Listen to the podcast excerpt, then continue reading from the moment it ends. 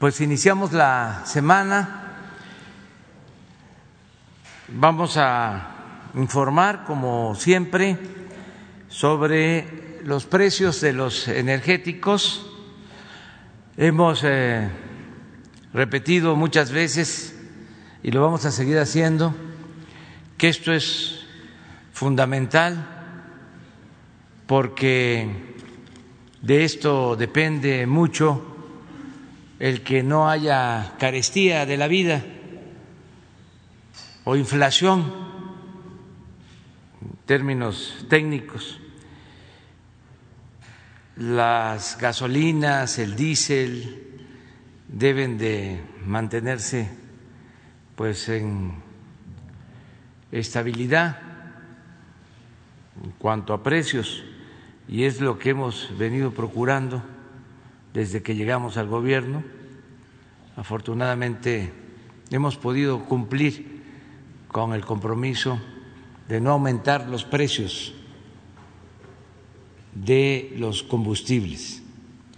Y esto ayuda también para eh, que no haya inflación. Vamos a seguir informando todos los lunes.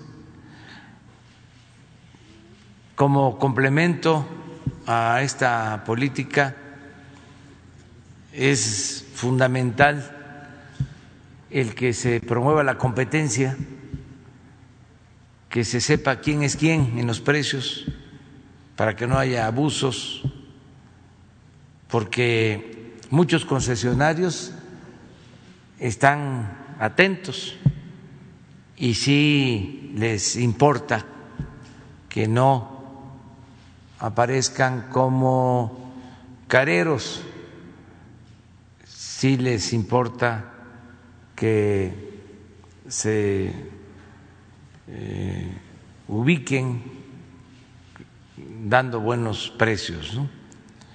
Entonces vamos a dejarle a Ricardo la palabra y luego vemos los videos sobre las obras. Buenos días, señor presidente. Buenos días a todas y a todos ustedes. ¿Quién es quién en los precios de las gasolinas? el precio más alto para la gasolina regular, con el margen más alto, lo encontramos en móvil. 20 pesos con 5 centavos en Río Grande, Zacatecas, con un margen de 4 pesos con 30 centavos muy marcado el margen si lo comparamos con una de Pemex en Veracruz, Veracruz, de 15 pesos 60 centavos por litro con un margen de 18 centavos por litro. Shell en la Álvaro Obregón, aquí en la Ciudad de México, ya ha aparecido varias veces como la más cara, 21 pesos 22 pesos 22 centavos por litro con un margen de 4 pesos 78 centavos y contra franquicia Pemex comparándolo en Veracruz, Veracruz 15 pesos 75 centavos por litro, un margen de 23 centavos en la premium. Para el diésel, franquicia Pemex en Talpa de Allende, Jalisco, 21 pesos 68 centavos por litro, un margen de 3 pesos 29 centavos. Esta gasolinera continuamente pasada de rosca, comparado con Pemex en Veracruz, Veracruz, 16 pesos 69 centavos por litro, 15 centavos de margen. En promedios, la semana que cerró, Redco, Chevron y Arco, en promedio las más caras y las más baratas, Total, Orsan y G500. La mezcla mexicana de petróleo con corte el día 20 de noviembre, 40 dólares. Ese mismo día, 18.89 el diésel 18.62 la premium y 18 pesos con 3 centavos la gasolina regular. Vamos a ver ahora las verificaciones que se realizaron a las estaciones de servicio. 354 denuncias recibimos a través de la app del litro por litro, 195 visitas o verificaciones realizadas para atender esas denuncias.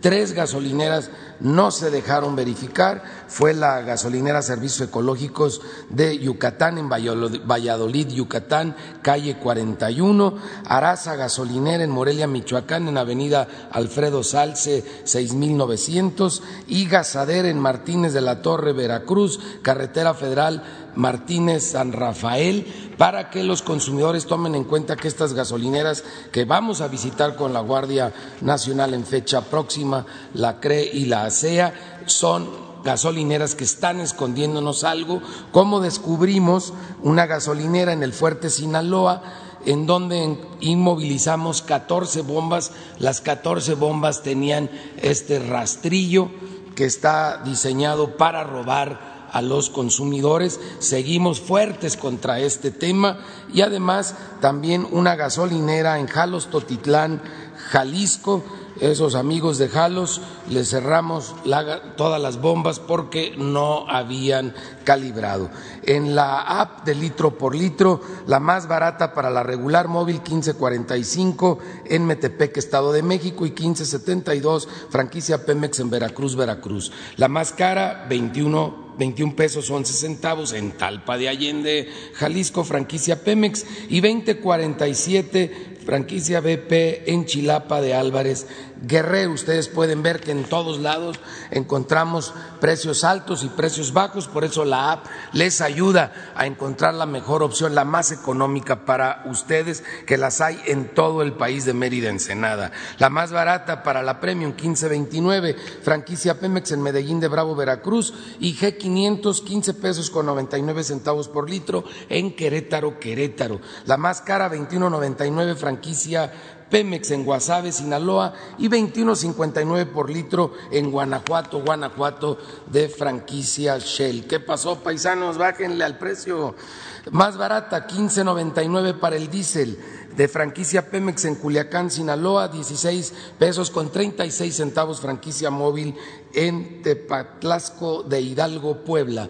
Asimismo, la más cara en diésel, 21.99, franquicia Pemex en Ahome, Sinaloa Sinaloa y 2089 de Repsol en Tonalá. Chiapas también seguimos monitoreando el tema de los servicios sanitarios y quienes tienen el gas LP para tanques estacionarios, Servigas del Valle en Azcapotzalco, aquí en la Ciudad de México, 12 pesos 75 centavos por litro, con un margen nada más de estos angelitos de 5 pesos 36 centavos por litro es lo más caro que detectamos en esta semana en todo el país, comparado con gas Providencia, ahora en San José y Turbide, Guanajuato, ocho pesos con 52 centavos por litro, un peso 41 centavos de margen, ahí pueden ver ustedes la gran diferencia entre el más caro y el más económico. Servigas del Valle, en Coajimalpa, en la Ciudad de México, otra vez, 23 pesos con 40 centavos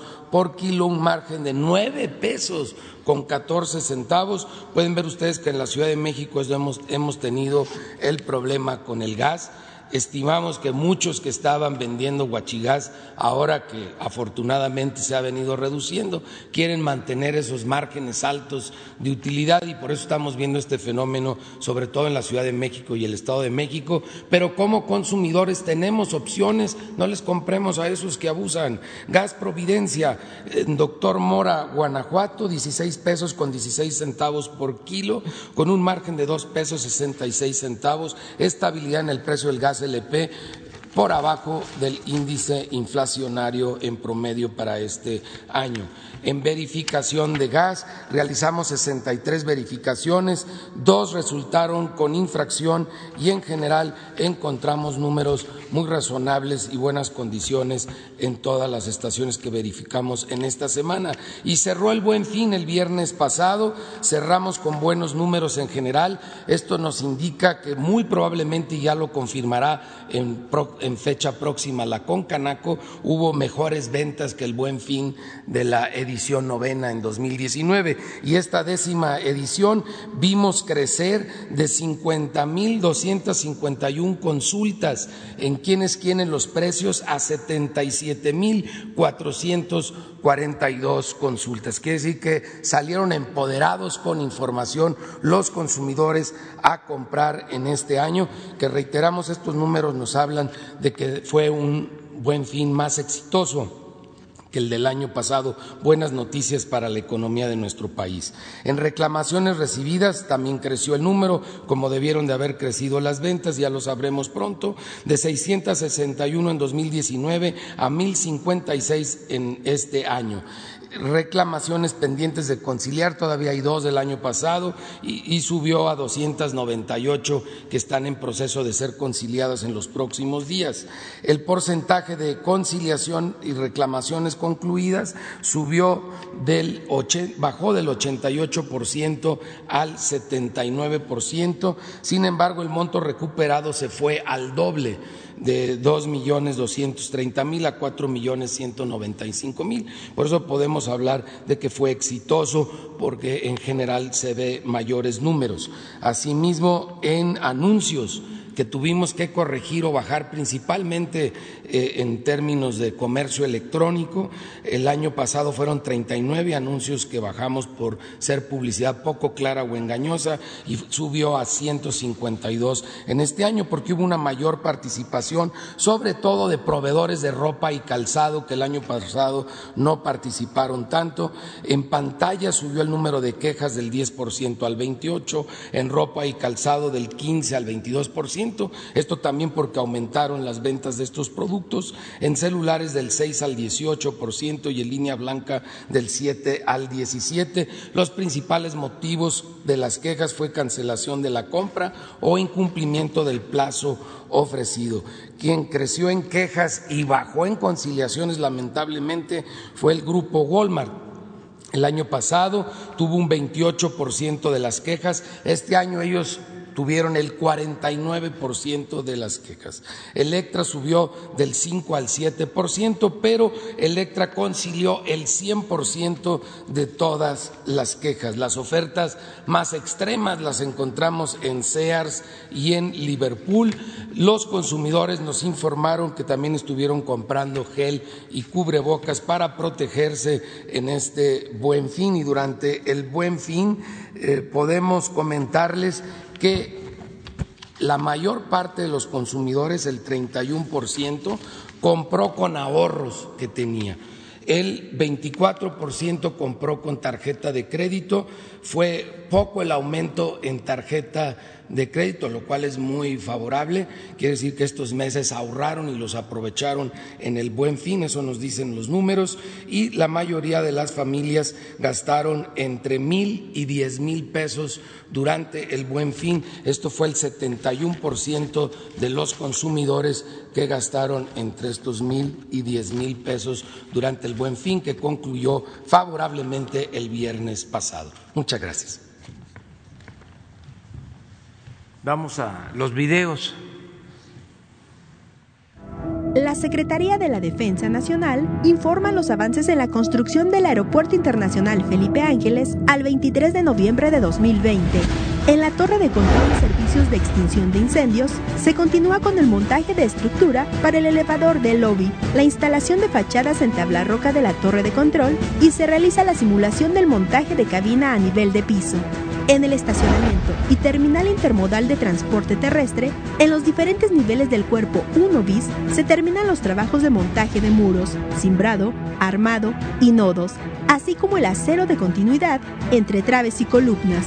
En las redes hidráulicas y sanitarias generales se ejecuta el habilitado de acero de refuerzo en la segunda sección de muros perimetrales del tanque de almacenamiento, relleno, compactación de la cisterna de regulación y preparación de superficie de muros internos para aplicación de recubrimiento. En la terminal de combustibles y red de distribución, se realizan trabajos en los tanques verticales atmosféricos 1, 2 y 3 así como la conformación de terraplén en vialidad central para instalaciones de apoyo a la aviación.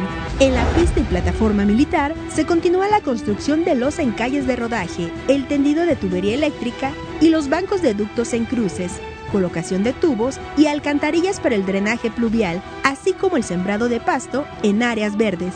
A la fecha, se han generado 54.950 empleos civiles. Faltan 483 días de construcción. Gobierno de México.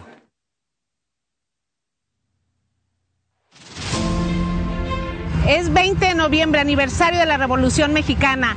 Estamos en la etapa de la cimentación superficial de la planta de alquilación.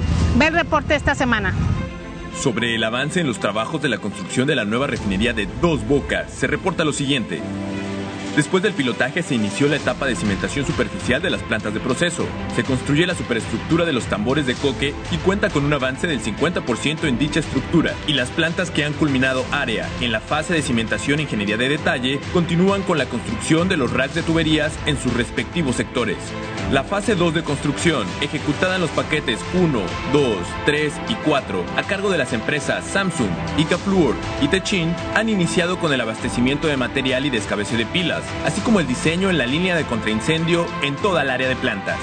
En el paquete 4, correspondiente a las plantas de aguas amargas y aminas, la empresa Techin reporta el avance del 92% de la primera etapa de construcción. En lo que respecta al área administrativa y de servicios, continúa la construcción de cimentaciones, levantamiento de muros, instalación de aire acondicionado, drenaje de los edificios salvaguarda, contraincendio, mantenimiento y telecomunicaciones. En los edificios A, B, C y D, donde serán las oficinas administrativas, se ha concluido el montaje de estructuras metálicas para dar paso a la siguiente fase, en el cuarto de control de operaciones se trabaja en habilitado de acero, simbra en losa de cimentación y vaciado de concreto en muros perimetrales, así como en la construcción de ductos de telecom, instalación eléctrica, hidráulica y sanitaria. Respecto al paquete 5, área de almacenamiento, se concluyó la construcción de las cimentaciones profundas de 44 tanques verticales y 31 esferas de almacenamiento. En tanques verticales se trabaja 6 en excavación, 3 en obra mecánica, 5 en proceso de relleno interior de anillo, 9 en armado de acero y colocación de cimbra y 8 en formación de capa de reparto. En tanques esféricos se trabaja 7 en excavación, 1 en cimbra y acero en cimentación, 4 en descabece de pilas y 1 en proceso de relleno de base. Respecto a la línea de acueducto del río González hacia la refinería, se preparó la ruta topográfica para iniciar con las excavaciones. Inicia el movimiento de equipos fabricados en el extranjero. Las desaladoras ya se trasladan hacia el puerto de Waifang, China, para ser embarcadas rumbo al puerto de Dos Bocas en México. En materia de sustentabilidad, continúa el desarrollo de plantas de ornato y forestales en el vivero. Algunas ya están listas para el trasplante.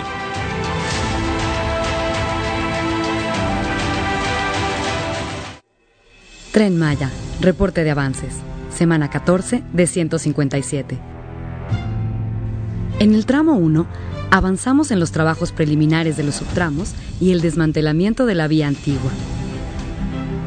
En el tramo 2, iniciamos obra de terracerías para los frentes 5 y 8.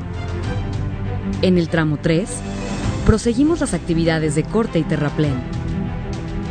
En el tramo 4, Continuamos, entre otras actividades, el dictaminado y prospección de los arqueólogos de Lina y la elaboración del plan de salvamento. Los 257 kilómetros del tramo 4 del tren Maya pasarán por los estados de Mérida y Quintana Roo, de Izamal a Cancún. La vía del tren correrá de manera paralela a la autopista Cantunil-Cancún. Es por eso que su construcción implicará la ampliación de la autopista. Actualmente tiene dos carriles, que se ampliarán a cuatro, dos por sentido, transformando completamente la vocación de la autopista. 1. Desmonte, retirar el material vegetal. 2. Despalme, retirar una capa que cubre la superficie compuesta principalmente de arcilla. 3. Excavación, con el objetivo de alojar las terracerías. 4. Terracería, se coloca una capa de subyacente, luego subrasante y se inicia la formación de la estructura del pavimento. 5. Asfalto. Se coloca una capa de asfalto en todo el ancho de los 21 metros. El tren Maya no solo es una nueva opción de transporte, sino que viene a mejorar la infraestructura ya construida en el pasado. El tren Maya avanza. Gobierno de México. Construcción del tren interurbano México-Toluca. Reporte semanal. Tramo 1. 36 kilómetros Avance a la fecha 98.9%. El Centro de Control y Operaciones del Tren es uno de los más avanzados y cuenta con monitoreo en tiempo real. Es el cerebro de todo el sistema ya que a través de este se vigilará la operación las 24 horas. La nave de taller está terminada para su equipamiento. Se instalaron los marcos de las estructuras para el torno rodero y la cabina de pintura. Viaducto 2 Se construyen los topes sísmicos para proteger la estructura del viaducto durante los temblores. Las actividades finales de la obra civil en los viaductos son la colocación de faldones y el colado de banquetas. Con el colado del claro 4242A, el viaducto ya tiene continuidad en 32.6 kilómetros desde Sinacantepec hasta las terracerías 3. Viaducto 4. Se continúa con la colocación del acero de refuerzo en el penúltimo claro de este viaducto, con lo que se cerrará el tramo 1. Vía e instalaciones en bitúnel, avance 43%. Bitúnel. Se cuelan las banquetas para el acopio de materiales de vía y se avanza en la colocación de anclajes para las ménsulas de instalaciones. Tramo 3. 17 kilómetros. Avance a la fecha 52.2%. Frente 2. Carretera Federal. Se inició el montaje de columnas prefabricadas. Estos trabajos solo se realizan de noche. Frente 21. Industria Militar se reactivó el colado en sitio de columnas en zonas inaccesibles para elementos prefabricados. Secretaría de Comunicaciones y Transportes. Gobierno de México.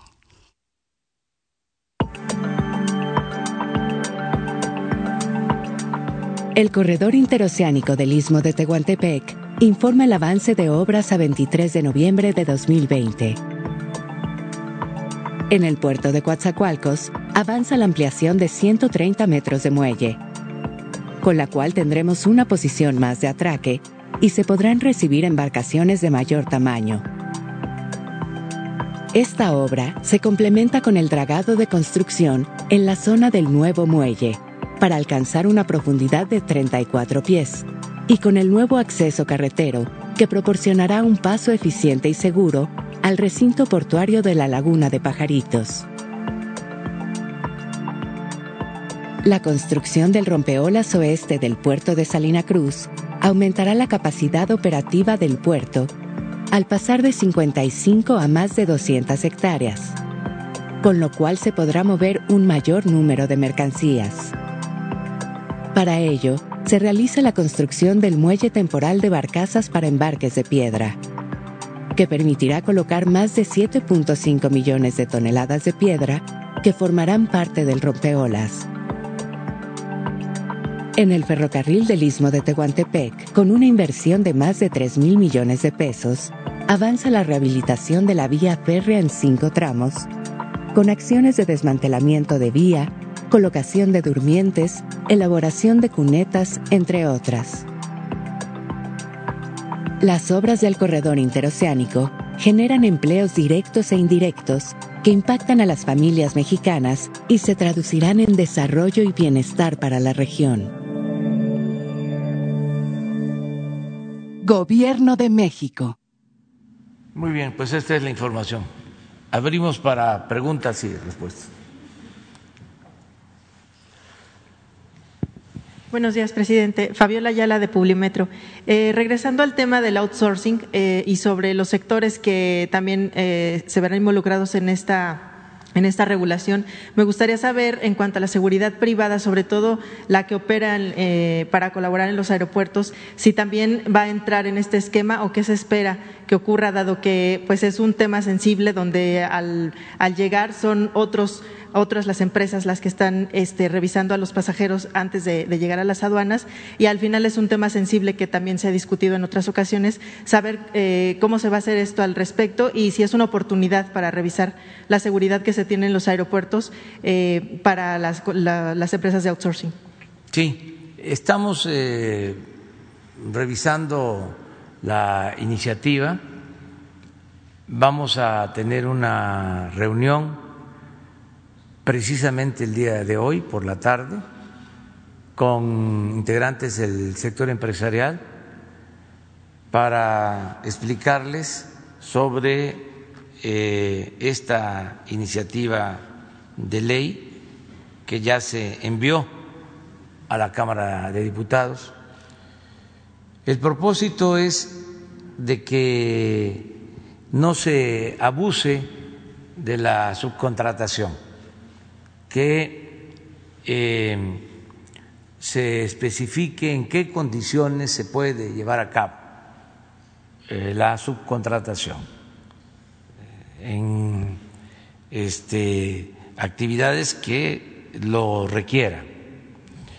Y en el resto de actividades, lo que tiene que ver claramente con la relación de eh, patrones y trabajadores, empresas y trabajadores, ahí no eh, permitirlo, para que eh, no se le quiten prestaciones a los trabajadores, porque el contratarlos por tiempo determinado implica que el trabajador no tenga eh, ninguna eh, seguridad en lo social, no se le den prestaciones.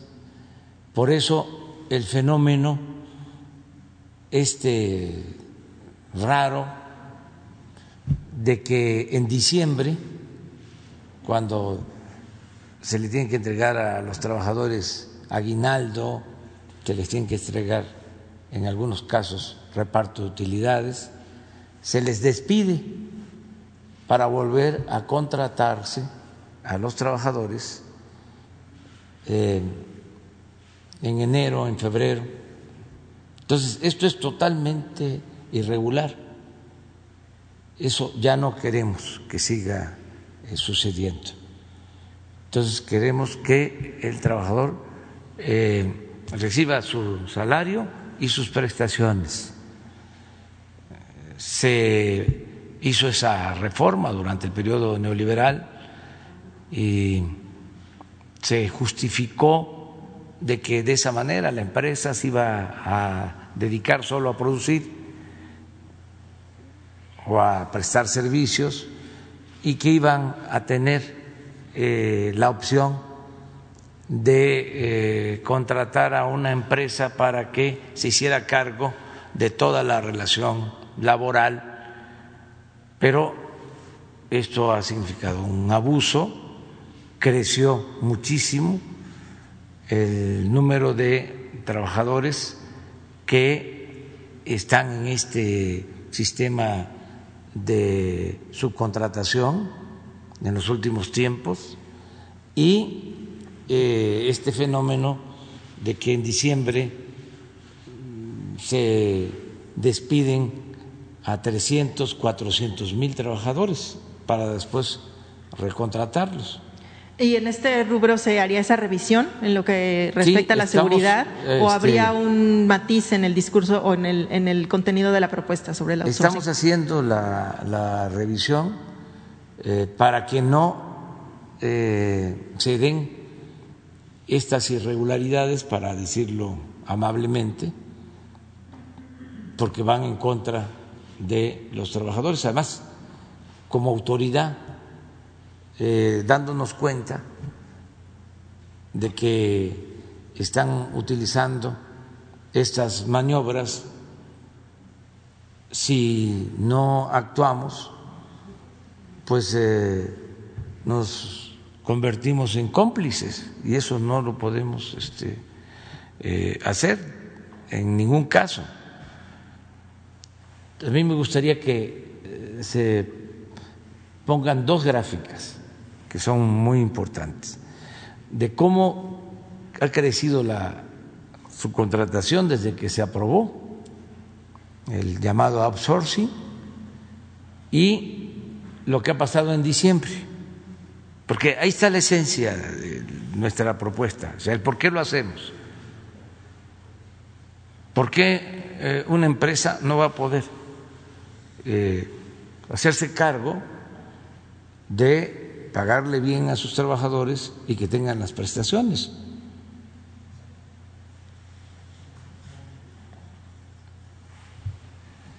Se dice es que se van a perder empleos pues ¿para qué este, vamos a estar promoviendo empleos eh, mal pagados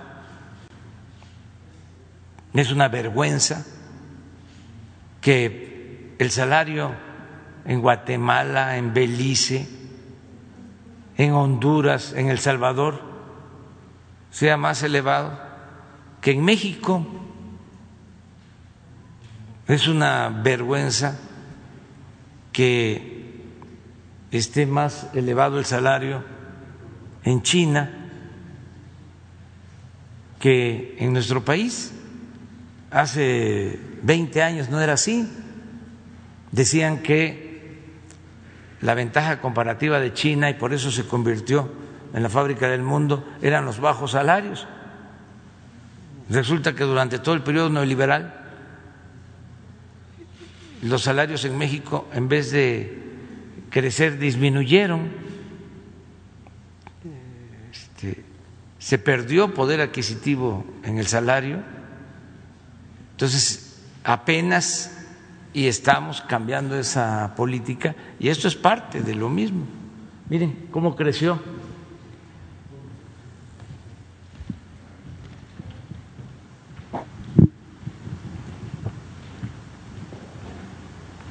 Del 2003, de un millón de trabajadores subcontratados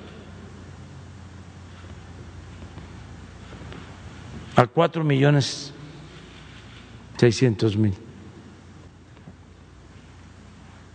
Ahora, la lámina de diciembre. Miren esto. Lo que se pierde en diciembre. De empleo. Que es una maniobra que hacen. De diciembre 18, diciembre de 19.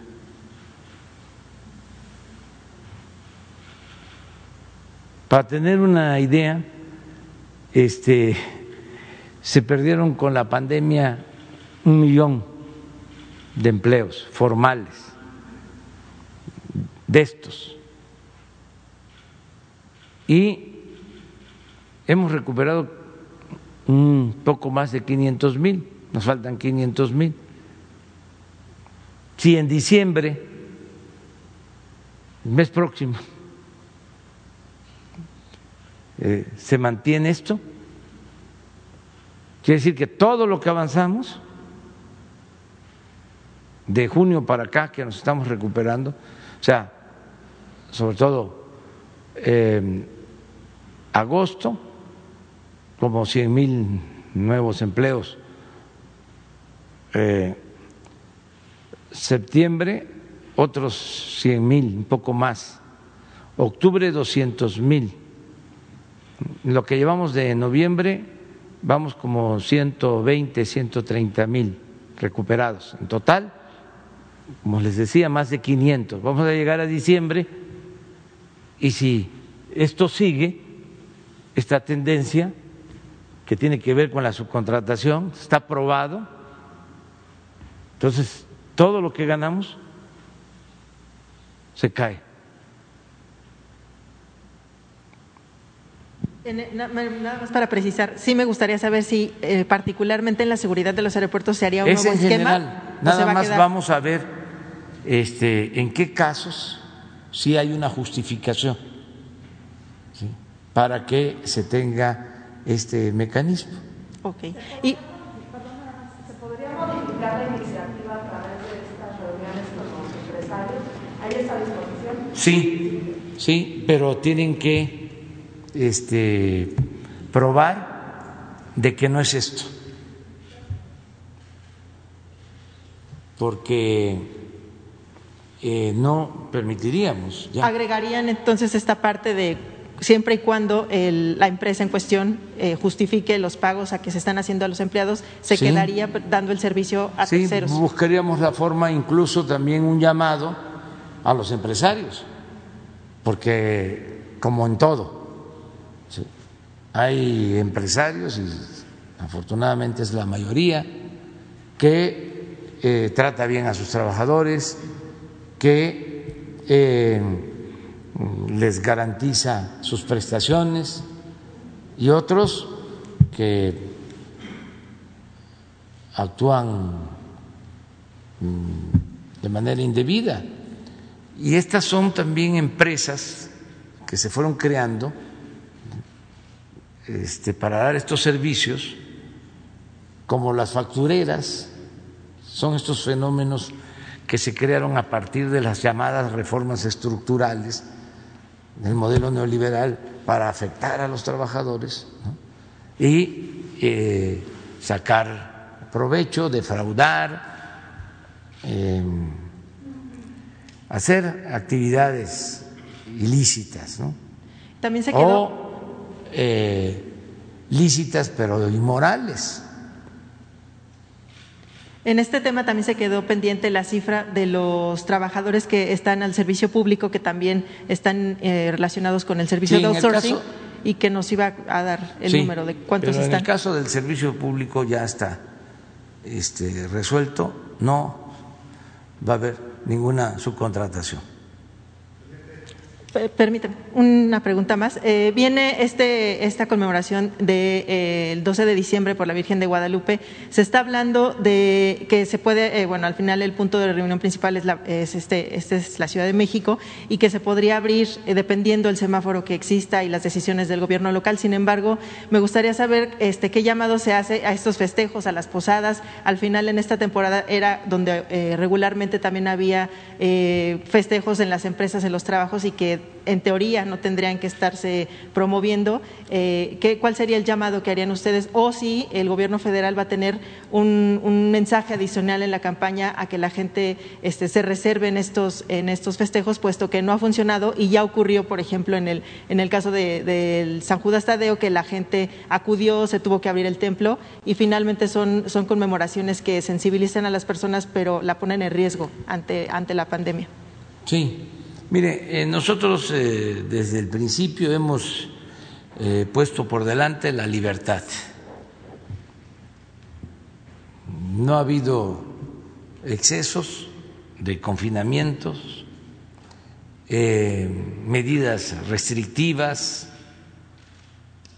mucho menos toque de queda. Acabo de decirlo en la reunión del G20. Y así vamos a continuar, confiando en la gente, eh, teniéndole confianza a la gente, no eh, imponiendo las cosas, en el marco de nuestra concepción de prohibido prohibir, la libertad ante todo. En este caso, eh, ha habido comunicación con la Iglesia Católica. Esta relación la lleva la jefa de gobierno de la Ciudad de México y ha habido eh, una muy buena participación de eh, la jerarquía eh, católica. Ellos han ayudado mucho. Y estoy seguro que pronto se va a emitir un eh, comunicado sobre los festejos del Día de la Virgen de Guadalupe. Y queremos que eh, surja este planteamiento de las mismas eh, autoridades eh, eclesiásticas eh, para que se ayude a que la gente obedezca y se evite que haya eh, agrupamientos, que haya eh, pues reuniones de muchos ciudadanos, de muchas personas y que se afecte eh, a el combate a la delincuencia, perdón, a la pandemia, que no haya más contagios, o sea, que se evite eh, este tipo de reuniones masivas y yo creo que se va a lograr con la participación de la Iglesia Católica, o sea, en su momento, pero le corresponde a eh, la Ciudad de México, al gobierno de la Ciudad de México, resolverlo. Mm, yo soy eh, partidario de que eh, todos ayudemos, de que todos participemos y que se le confíe a la gente. Eh, que decidan de qué manera se puede llevar a cabo la celebración sin este, riesgos de contagio o sea, con sana distancia, este, y sobre todo lo de la peregrinación sobre la asistencia a la villa, que es lo que hay que este, poner por delante.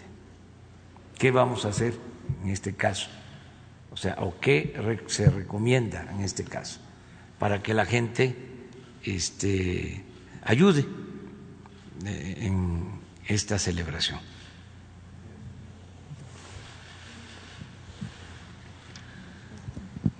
Gracias, presidente. Buenos días. Eh, Dalila Escobar de, de Atiempo.tv. Eh, bueno, pues se da a conocer que la Fiscalía General de la República inicia una investigación por manejos irregulares eh, por 400 millones de pesos derivados del Fondo para el Fortalecimiento Financiero este en el gobierno de Coahuila. Saber usted qué información tiene, sobre todo cuando usted mencionaba que había un malos manejos de fondos en los gobiernos estatales o, bueno, en, en diferentes niveles también de gobierno. Saber si tiene información en ese sentido y eh, si tiene que ver también con lo que han mencionado en el tema de los malos manejos que ustedes encontraron en todo tipo de fondos. Sí, eh, no tengo información mm, específica sobre este caso. En el caso de Rubén Moreira. No tengo este, información. Hay denuncias seguramente en la fiscalía y ellos van a resolver ¿no? en la fiscalía.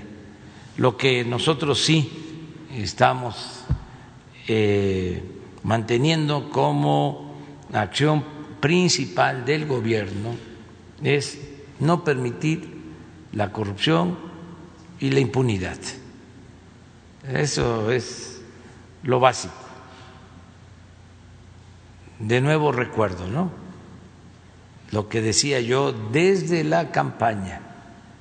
Si me preguntan qué va a hacer el gobierno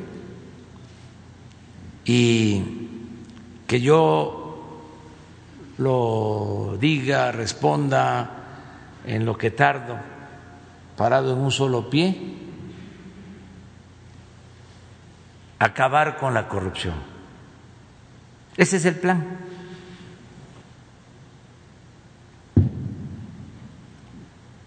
¿Para qué? Este eh, tantos textos, volúmenes. ¿Cuál es el principal problema de México? A esa conclusión llegamos. La corrupción es lo que daba al traste con todo. El mal que más aqueja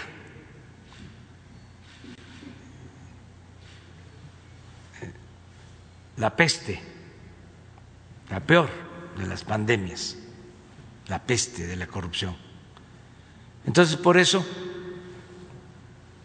¿qué es lo que está haciendo el gobierno? Desterrando la corrupción. Entonces, no hay tregua en eso. Y también no hay impunidad sea quien sea. Entonces, si hay una investigación abierta acerca de un mal manejo de dineros del presupuesto, se le debe dar curso. Y la Fiscalía tiene que actuar. Y ya hay una Fiscalía anticorrupción. Y no permitir por nada la corrupción y quienes eh, son responsables de actos de corrupción no solo eh, deben ser castigados, sino se tiene que procurar de que devuelvan lo robado. Que incluso esto es lo que más debe de importar, porque es dinero del pueblo, que para alcanzar la libertad bajo derecho de fianza se considere primero si ya devolvieron lo que se robaron. Y que eso ayude al acusado, pero que devuelva. No es que se le otorgó eh, fianza, salió en libertad, está sujeto a proceso, pero se le dejó todo el dinero. Bueno, se llegó al colmo en sexenios pasados que se les devolvía todo a los corruptos.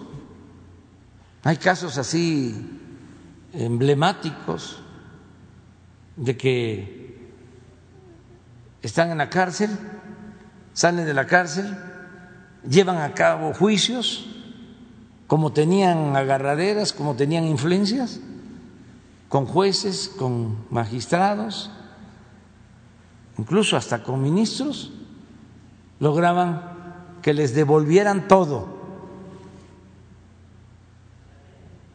Eso ya no debe de seguir existiendo, solamente que les hayan eh, fabricado los delitos, pero en este gobierno también, así como no se tolera la corrupción, la impunidad, no se fabrican delitos a nadie.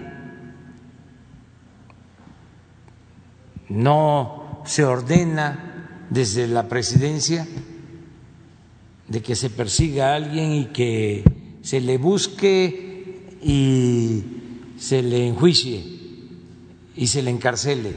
No. Entonces, en este caso de Coahuila, que la Fiscalía investigue y se llegue hasta las últimas consecuencias. Sobre este mismo tema tendrá que ver también con el asunto de que pues no se ha querido aprobar el fuero, eliminar el fuero constitucional. Eh, sabemos que también podría alcanzar a los legisladores y bueno, pues sabemos que algunos que han sido gobernadores, bueno, le brincan al legislativo.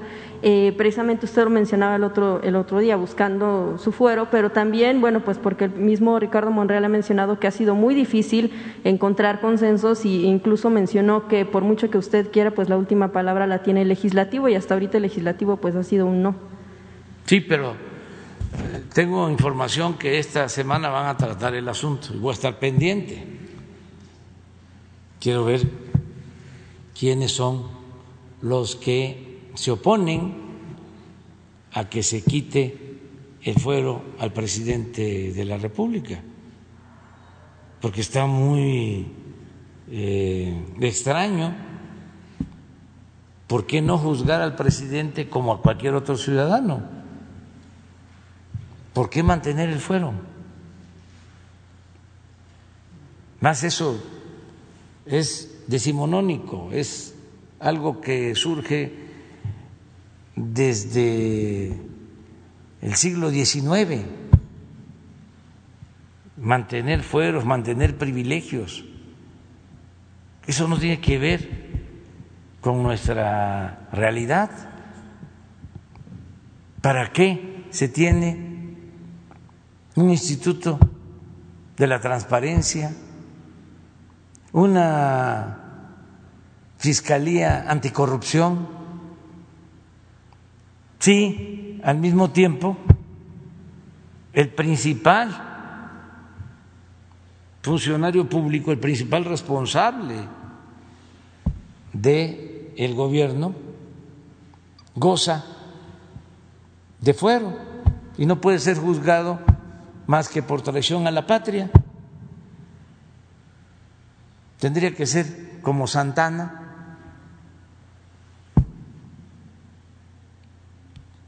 En la idea esta original para poder ser juzgado.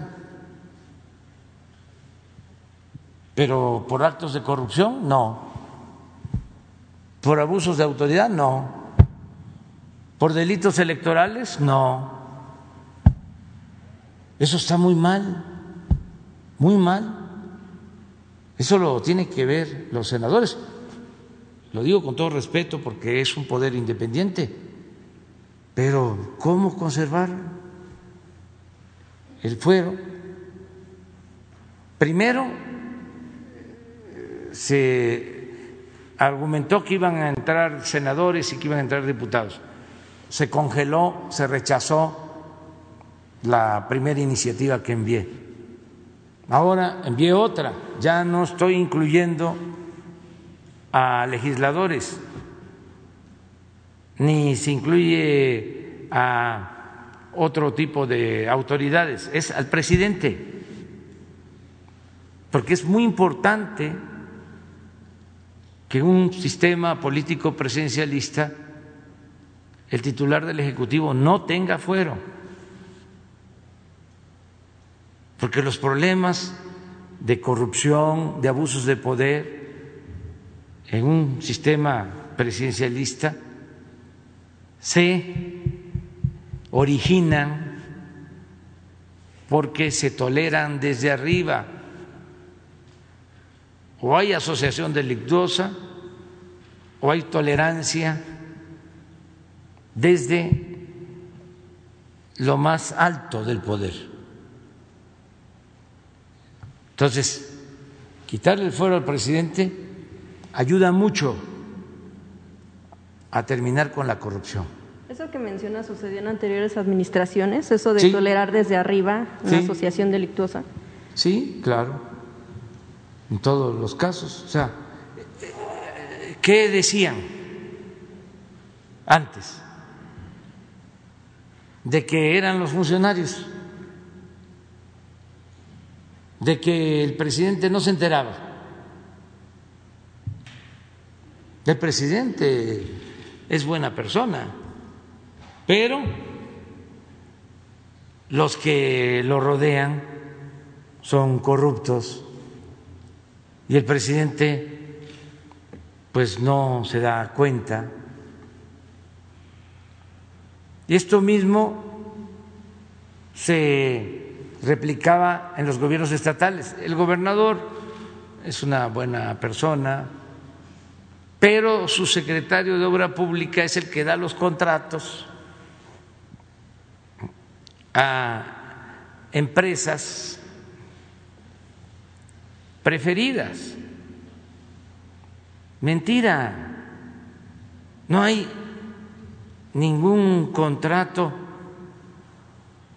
este, jugoso, ninguna decisión trascendente que no pase por el visto bueno del presidente o del gobernador o del presidente municipal. Era una hipocresía. Y si el presidente no se entera, pues no está atento, no está haciendo su trabajo, o manda pero no gobierna. presidente tiene que estar, y el gobernador, y el presidente municipal, pues muy pendiente de todo. Tú fuiste presidente municipal, ¿no? Sí. ¿Y te metían goles? No me daba. Ah, bueno. Este, esto es eh, muy importante. también ya desmistificar, porque todo esto lo fueron eh, elaborando, eh, fue este, introduciéndose en el imaginario colectivo de que como el presidente, como el gobernador, son los de abajo.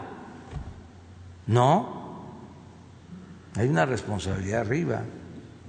Gracias, presidente. En un segundo tema, justo sobre el asunto del general Cienfuegos, em, preguntarle, eh, ¿cuánto tiempo le informaron que llevaba Estados Unidos haciendo esta investigación? Y de ser así, eh, a dos años de que usted llegó al gobierno, desde su gobierno no se dieron cuenta que había indicios de que pudiera haber una relación o asociación delictuosa entre el general y, bueno, de acuerdo con lo que acusa Estados Unidos y el eh, crimen en México. Y, si no fue así, eh, entonces Estados Unidos habría estado iniciando una investigación de la nada, habría sacado delitos de la nada. Pues este, en este caso eh, no teníamos nosotros información. ¿No lo vieron? Sí, en caso de que ni siquiera indicios. No. Este, y ese es otro principio. No mentir. No robar y no traicionar al pueblo. Por eso, cuando me informan oficialmente, este, me llamó a dudar de cómo estaba elaborada la investigación, como si yo estoy aquí todos los días, de seis a siete, recorro todo el país, estoy pendiente entonces, por eso, pues pedí que se revisara el marco en que se da la cooperación con las agencias de Estados Unidos y pedí que enviaran investigación, este, elementos de pruebas y tengo que agradecer al gobierno de Estados Unidos, porque nos atendieron, no es como dicen algunos que amenazamos, no, ha habido una muy buena relación de cooperación, de confianza. Entonces, esto surgió de manera extraña, aunque no hay nada casual, este, se presenta esta acusación. Desde luego nosotros actuamos con prudencia porque se da en vísperas de las elecciones. Aquí les consta, dijimos, vamos a esperar que pasen las elecciones pero al mismo tiempo, eh, por los canales, por las vías diplomáticas, se hicieron los eh, trámites que corresponden cuando se tiene un gobierno independiente, libre, soberano, y hubo apoyo, hubo colaboración del gobierno de Estados Unidos, enviaron la información, se envió esa información a la Fiscalía y se tiene que reponer el procedimiento. Eso es todo. Porque el presidente de México pues no es un florero. No estamos aquí de adorno. Y no hay ningún acuerdo en lo oscurito. No es que se haya amenazado ni mucho menos lo que están diciendo una agencia de estas famosas. ¿Sí? ¿Cómo se llama? Reuters. Reuters. Es famosa, ¿verdad? Es especializada en finanzas. Sí, ¿no? Es general, pero es como la AP o así, famosa, pues se equivocaron, porque insinuaron, para que no vayan a decir que este, no tenemos cuidado en el manejo del lenguaje, insinuaron de que nos mandaban al general Cienfuegos para que nosotros les mandáramos a un jefe de una banda del crimen organizado. O sea, quién sabe en qué estaban pensando o quién les filtró esa información. Porque también esa era otra práctica muy arraigada y perversa de que se filtraban informaciones para generar desconcierto, para quitarle fortaleza a las instituciones mexicanas, para poner en entredicho al gobierno de México y al país. Entonces eso se terminó, sea quien sea. si se miente y se eh, busca perjudicar a México, tenemos nosotros que replicar, eh, informar, argumentar, no quedarnos callados. Por eso es importante la autoridad moral, porque si hay autoridad moral hay autoridad política. Imagínense si nosotros nos metemos a hacer acuerdos en lo oscurito, surge una situación de esta eh, naturaleza, de este tipo, y de inmediato se exhibe al gobierno, se pierde autoridad. Pero no, ya no es lo de antes, de que a ver, nos ponemos de acuerdo las agencias con las autoridades, agencias extranjeras con autoridades, y echamos a andar el operativo rápido y furioso y dejamos pasar armas.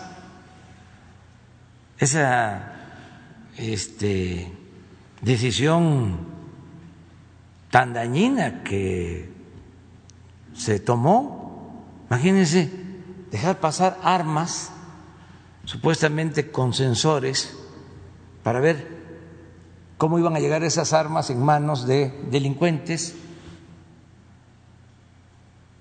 Ese es un acuerdo entre gobiernos, en sigilo, encubierto.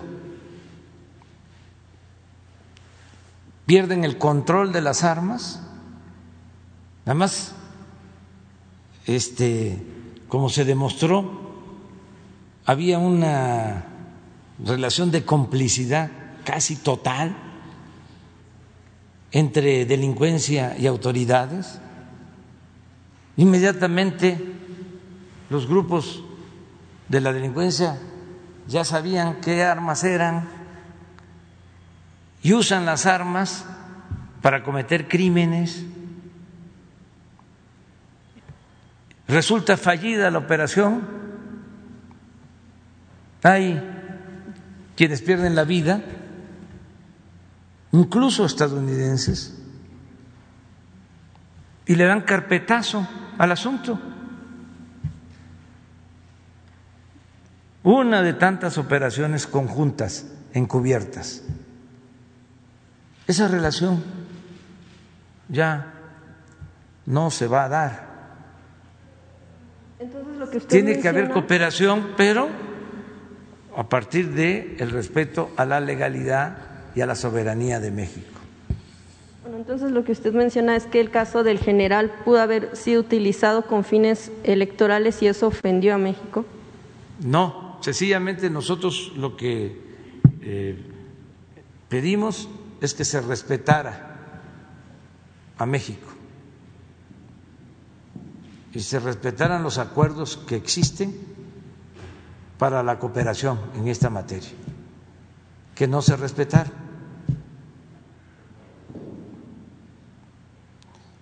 ¿Por qué eh, lo hicieron? Eso es otro asunto. ¿Quién lo hizo? Si existen eh, pruebas o no, eso le va a corresponder a la Fiscalía resolverlo. Y también, como ya lo dije, que todos ayudemos para que no estemos pensando de que las autoridades buenas están en el extranjero y aquí todas las autoridades están implicadas, son malos o no procuran la justicia. Eso ya también es historia, eso era antes. Acuérdense que estamos en un proceso de transformación, más que a muchos todavía no se les avisa de que esto ya cambió. Por eso se este, enojan, se llenan de desconcierto, pero ya es distinto. El fiscal, Alejandro Germanero, es una persona recta, él tiene a su cargo atender este caso y otros y hay que esperar el resultado. Y no se van a fabricar delitos como tampoco va a haber impunidad para nadie. Así de claro. Al margen de la ley nada, por encima de la ley nadie.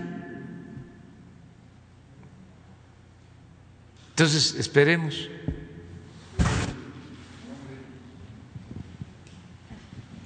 Buenos días, presidente. Eh, Judith Sánchez Reyes, corresponsal de Imagen del Golfo de Veracruz.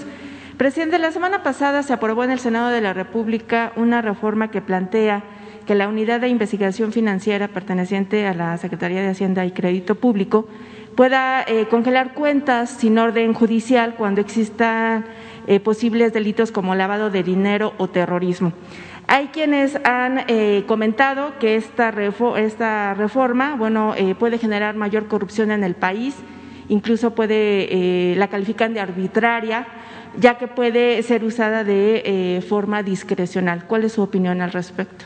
Bueno, es una iniciativa que se envió para fortalecer a esta unidad de inteligencia financiera que está haciendo muy buen trabajo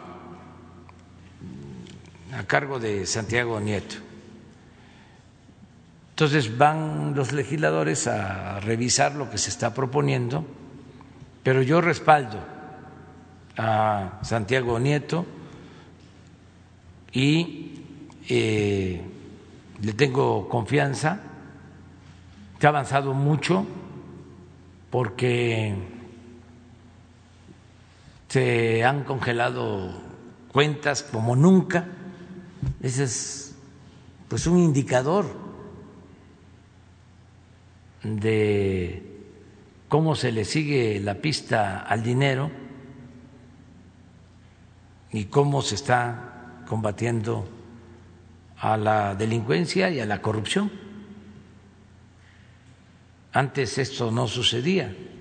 A ver si no tienen ahí una gráfica sobre el congelamiento de cuentas.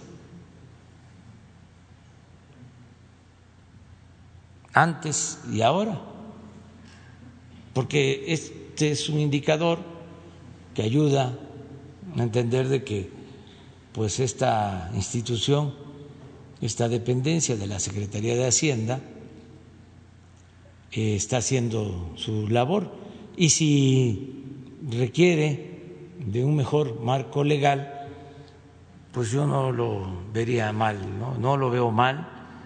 Desde luego los legisladores tienen que atenderlo, tienen que resolver. Creo que está en el informe de seguridad.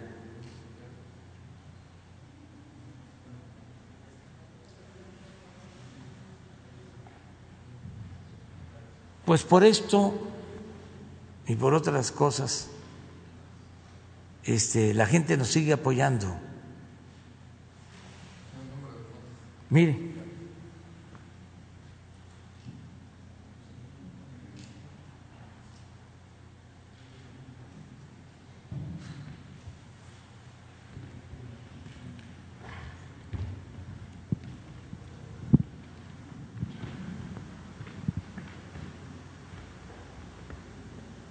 Creo que estas es las cuentas, ¿no? Y este es el monto.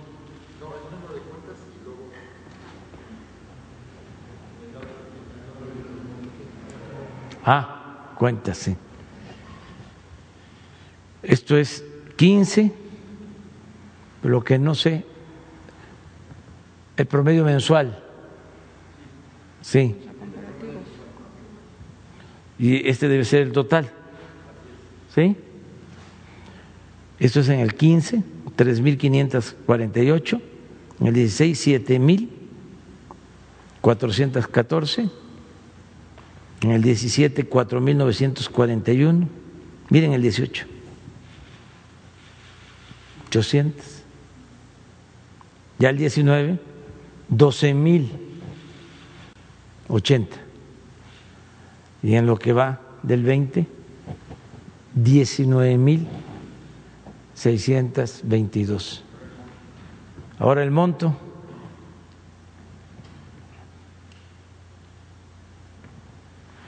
¿Sí la tienen? Ah, miren esto. ¿Qué es esto? ¿11 pesos? 11 mil. 11 millones. 913, ¿no?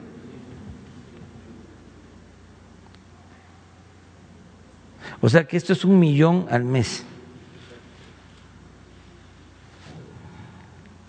En el 15.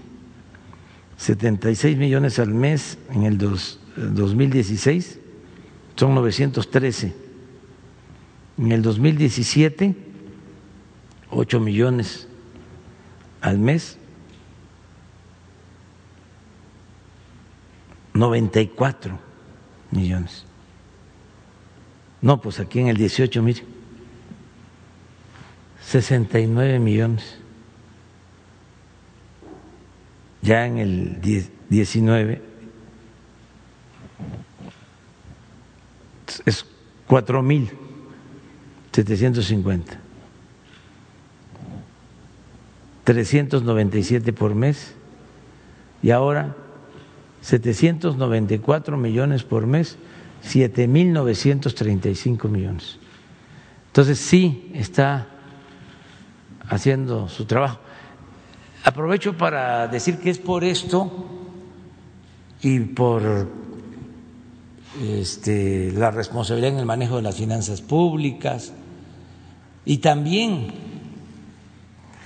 por los programas de bienestar que la gente nos está dando su apoyo, porque hoy viene una encuesta donde se sorprenden de que estemos arriba, que nos está apoyando la gente, y dicen que es por los programas sociales. No solo es por los programas sociales, claro que eso es importante, porque la gente sabía que había corrupción, que se robaban el dinero, pero no este, veía eh, claro ahora eh, se les está entregando todo lo que antes se robaban y por eso la gente está apoyando al gobierno que se acabe con la corrupción. Pero hay muchísimas otras acciones.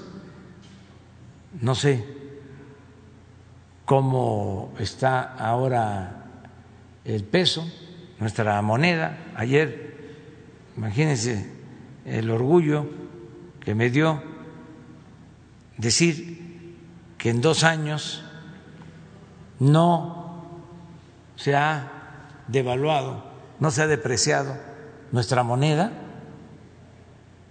decirlo eh, en frente de jefes de Estado, y más orgullo me da poder decir que el precio de la gasolina hoy es más bajo que hace dos años, cuando llegamos al gobierno. Entonces, para los que andan este, buscando, explorando el por qué es que la gente nos mantiene su apoyo, su confianza, pues esas son las razones. Por eso también resistimos todos los embates de los medios, de la prensa conservadora y de grupos que estaban acostumbrados a robar y de los que no nos quieren, pero no avanzan porque el pueblo nos está apoyando y por lo mismo nunca vamos nosotros a traicionar al pueblo. Veinte. Saben que llegó a estar a más de 25 por dólar con la pandemia. Estamos cinco pesos abajo. Y en términos reales no ha habido depreciación en los dos años. En este año sí, por la pandemia, pero si consideramos los dos años, no ha habido depreciación, porque el año pasado se apreció el peso. Entonces, por eso, eh, aunque se cayó este año por la pandemia, nos mantenemos en términos reales. Presidente, de estas cifras que nos acaba de mostrar, eh, ¿todas esas cuentas se han congelado o después se han descongelado? Sí, ha habido procesos, eso ya lo tendría que explicar más este, Santiago Nieto, hay cuentas que permanecen congeladas porque hay juicios, hay personas que están siendo juzgadas, empresas, y hay otras que se les liberan sus cuentas, porque no se trata de congelar por congelar, o sea, tiene que haber un motivo.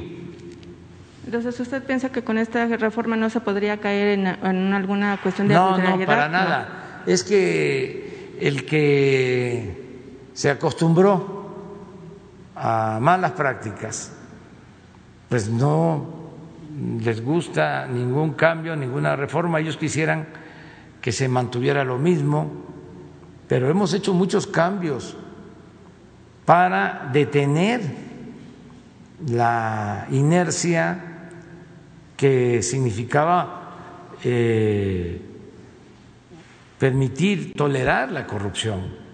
Por ejemplo, el que ya no haya condonaciones de impuestos, lo de las factureras, esto otro de el outsourcing, el que sea delito grave el robo de combustible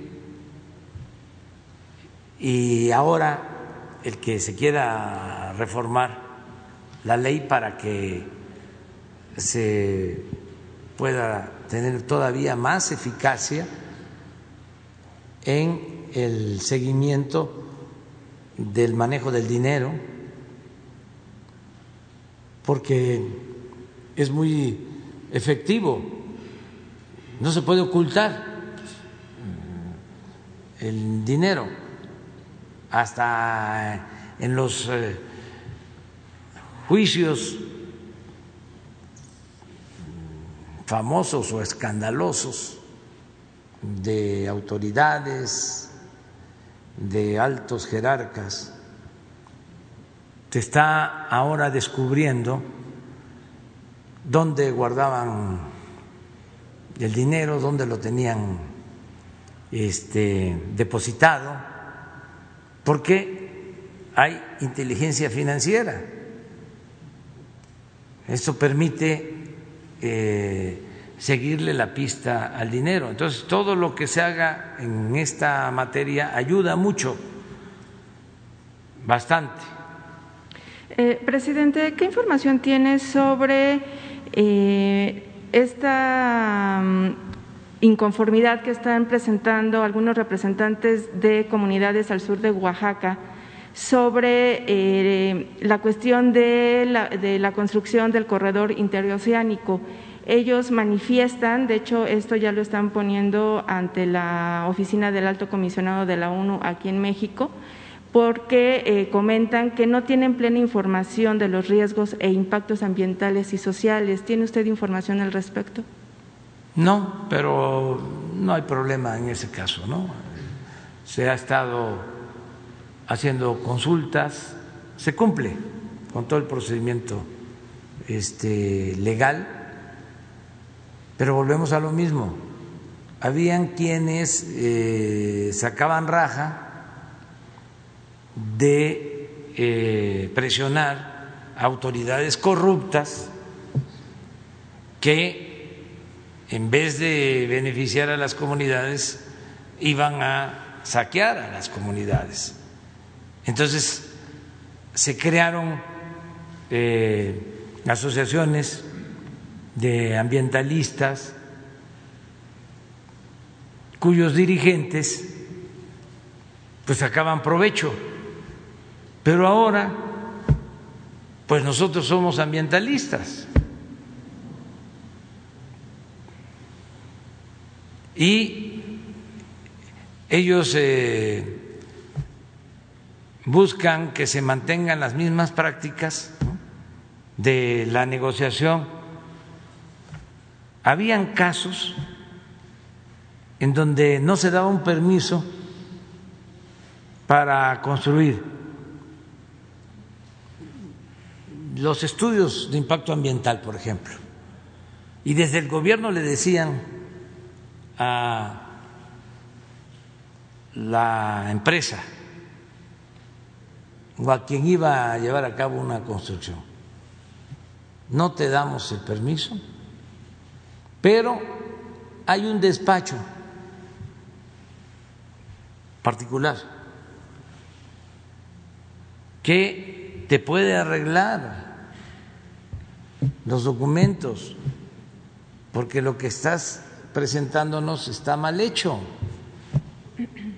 Entonces, si contratas a ese despacho, él te va a hacer bien las cosas. Y ya cuando tengas ya el estudio hecho por este grupo, me refiero a los estudiosos del medio ambiente, ya lo traes y es muy probable que te demos el permiso. Así funcionaba. Y esos despachos estaban vinculados con las autoridades ambientales. Y lo mismo los grupos. Aquí hemos eh, dado a conocer cómo algunos grupos ambientalistas estaban financiados o están financiados por empresas extranjeras, en el caso, por ejemplo, del tren Maya y también del istmo, de grupos ambientalistas eh, financiados para oponerse a la construcción del tren Maya o de nuestros proyectos.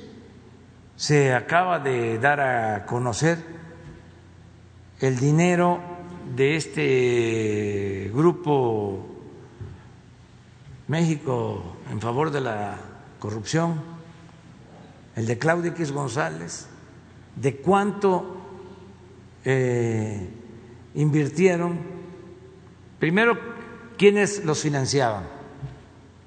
Las empresas que los eh, estaban financiando o siguen financiando. además, eh, todo ese dinero era deducible de impuesto. ¿Y para qué utilizaban ese dinero? Pues para los gastos de abogados que presentaban amparos en contra del aeropuerto Felipe Ángeles y para oponerse a todo lo que nosotros estamos llevando a cabo. Entonces, eh, no hay ningún problema en el caso del istmo. También no quiero generalizar, hay este, asociaciones no gubernamentales de verdad, independientes, que eh, defienden a la gente, que defienden a los campesinos, que defienden eh, el medio ambiente, que protegen la naturaleza, que sinceramente están preocupados por que no se destruya el territorio, pero hay también, como en todo, muchos farsantes aprovechados que pues este se quedaron pues colgados de la brocha se les movió el, piso porque eh, era un modus operandi en el gobierno o en los gobiernos corruptos. Entonces ahora ya no hay eso. Ya es eh, actuar con transparencia, portarnos bien todos para sacar adelante al país, como está sucediendo. Finalmente, presidente, usted ha manifestado su postura respecto a las recomendaciones que ha hecho el Fondo Monetario Internacional.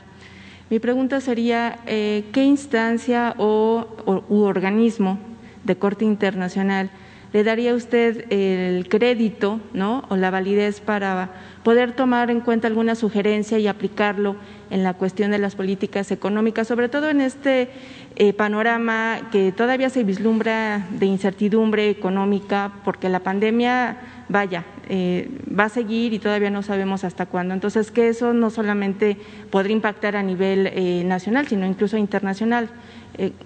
¿qué, organismos?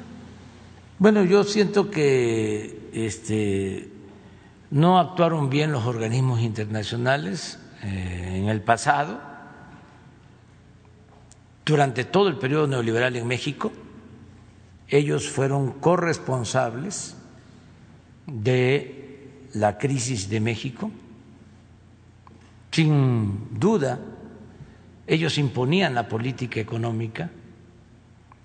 Cuando comenzó a imponerse esa política, obligaban al gobierno de México a firmar las llamadas cartas de intención.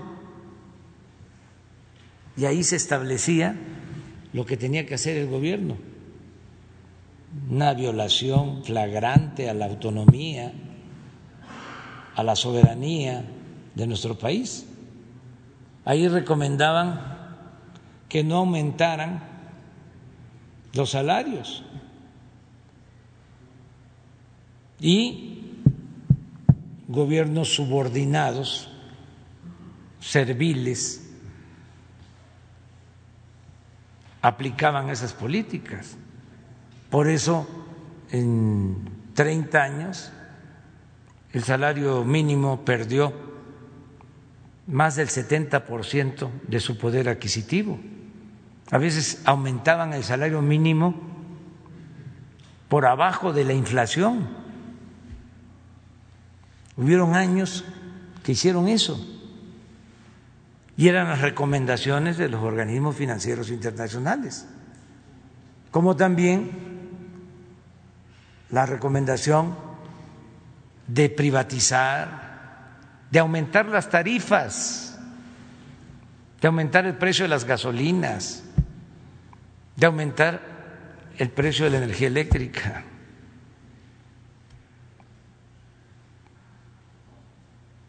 Esas políticas las dictaban, eran recetas del Fondo Monetario Internacional, del Banco Mundial, que son corresponsables, pero la culpa mayor este, la tuvieron quienes les hicieron caso, los gobiernos de México. Toda la política privatizadora, de entrega de los bienes del pueblo, de la nación a particulares, fue una recomendación de estos organismos eh, financieros y era la política que se aplicaba en todo el mundo, las llamadas reformas estructurales. Entonces ahora es distinto. Nosotros somos respetuosos de estos organismos, pero nuestra política económica es soberana y es completamente distinta. ¿Qué recomendaban ellos, por ejemplo, cuando se presentaba una crisis como la que estamos enfrentando? Que se rescataran a los de arriba. Por eso fue lo del FOBAPROA. Imagínense convertir deudas privadas en deuda pública.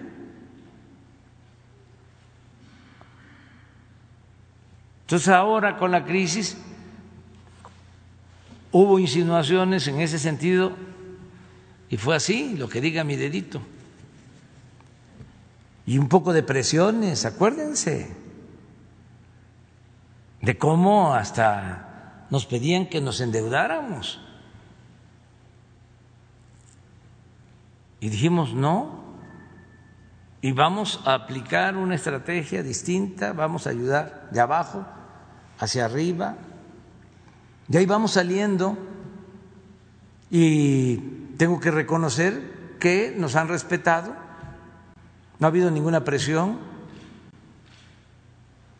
Incluso se acaba de lograr una reestructuración de un contrato de deuda a tasas muy bajas, favorables a México, con estos organismos. Ya es un trato distinto. Y qué bien que ellos están buscando un cambio en sus políticas que resultaron un rotundo fracaso. Ahora que hubo este diálogo con los eh, ministros, jefes de Estado, ya se está hablando, y esto tiene que ver con organismos financieros internacionales, de quitas en el pago de servicio de la deuda.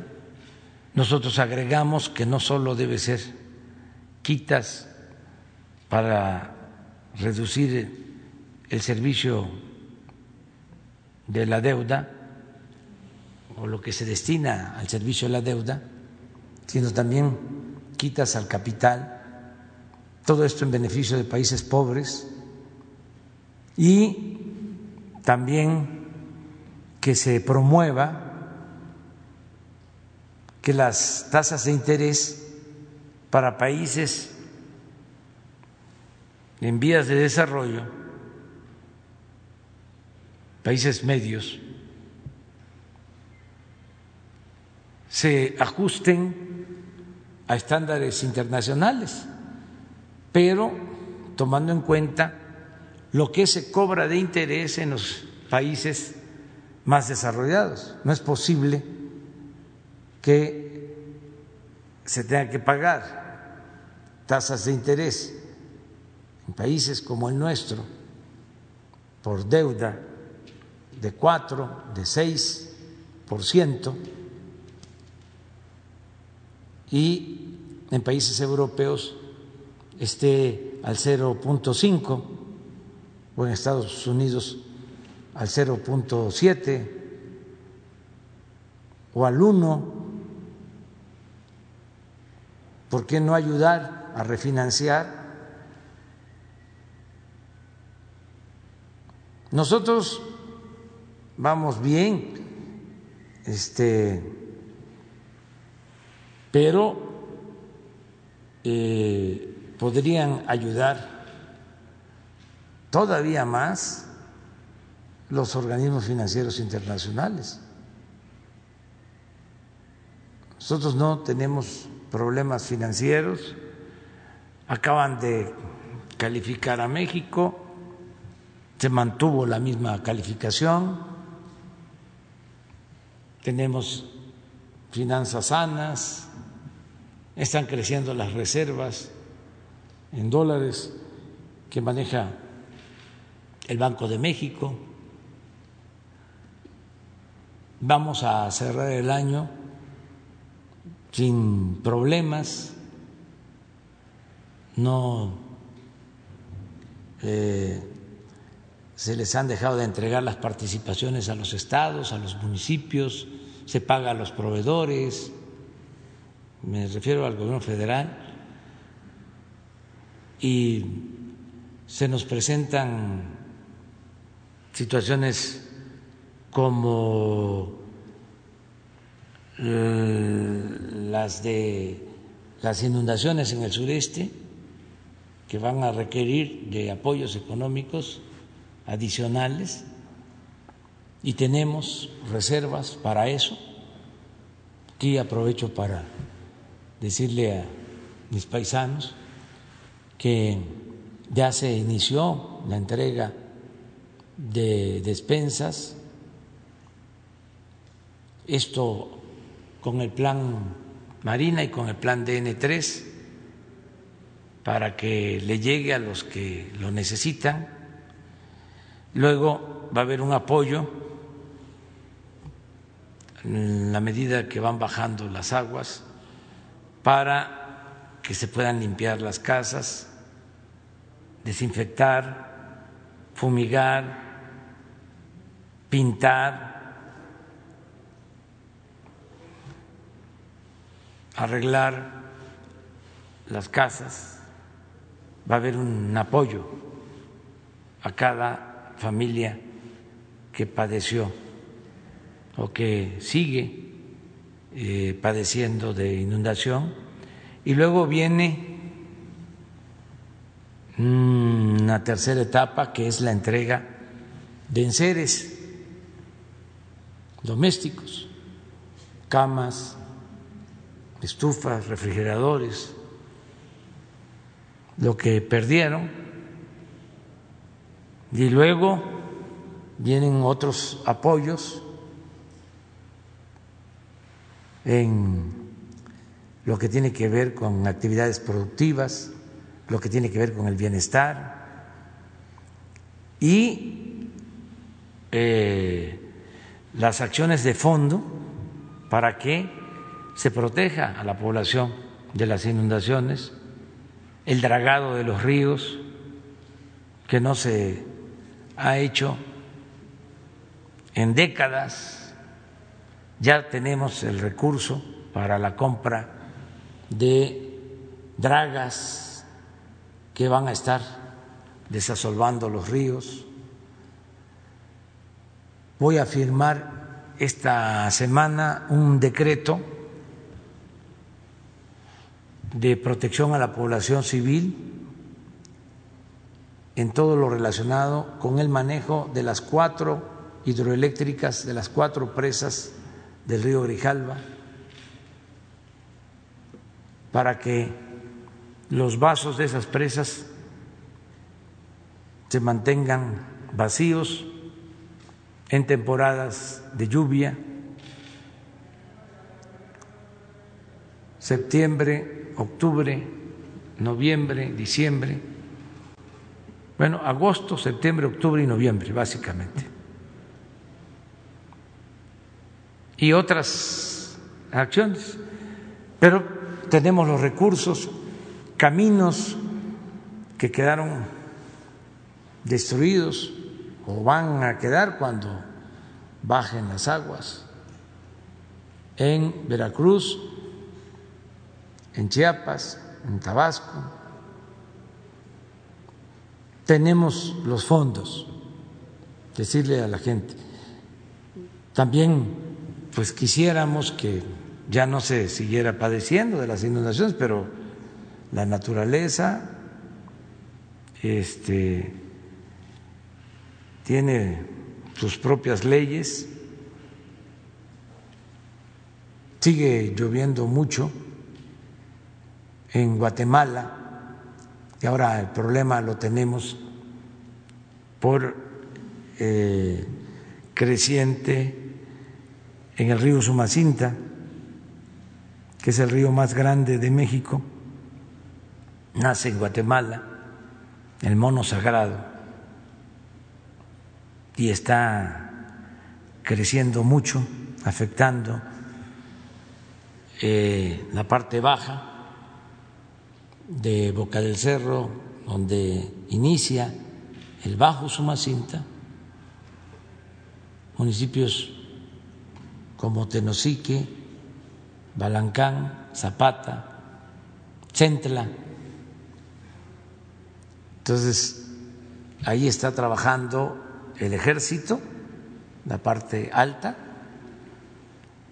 y la marina, la parte baja ayudando. Ahí no hay eh, ningún control eh, hidráulico, no hay presas. Es un río que no tiene ningún eh, control hidráulico. Entonces está creciendo mucho. estamos atentos. Allá está la coordinadora de protección civil, allá está Blanca Jiménez de Conagua, y vamos a estar ayudando. Me tengo que ir, ¿eh? este, a veces eh, nos rendiría más el tiempo si yo hablara más rápido, pero ya ven que no hablo de corrido. Y este y luego también tardo un poco en contestar porque pues es importante ¿no? contextualizar. No es así de bote pronto. Para mañana. Nos vamos allá. ya. Mañana a la derecha.